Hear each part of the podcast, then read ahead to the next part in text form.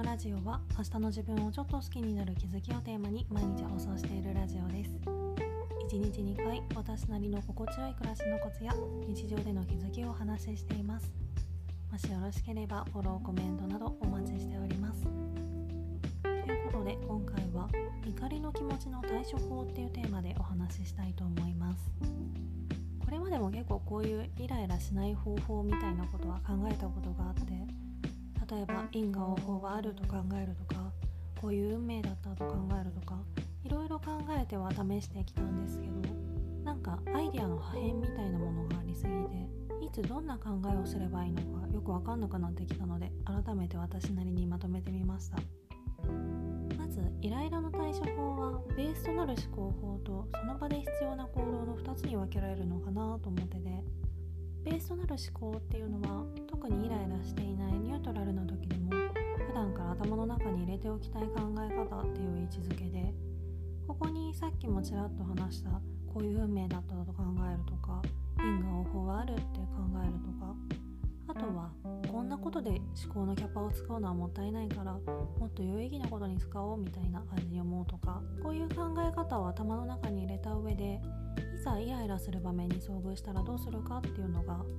その場で必要な行動で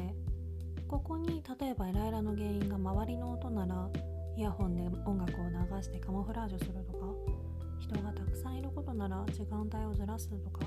そういう物理的っていうのかな？そういう対処法とかあとは前にも取り上げたことのある嫌な感情を表に出してトラブルになることを防ぐためにポーカーフェイスを意識するとか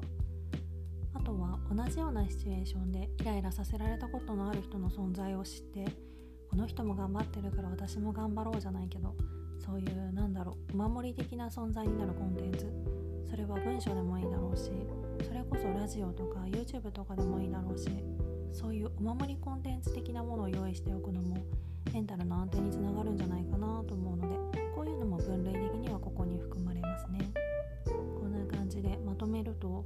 イライラの対処法はベースとなる思考法とその場で必要な行動の2つに分けられてベースとなる思考にはこういう運命だったとか因果応報はあるとか無駄な思考は排除しようって考えることが含まれてその場で必要な行動には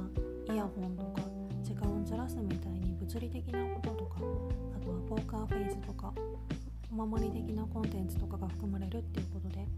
普段から思考のベースを整えつついざイライラする場面に遭遇した時にすぐ使える即効性のある方法を頭の中にあらかじめインストールしておくことで効率的かつ効果的にイライラっていう感情を操れるようになるんじゃないかなっていう話でした。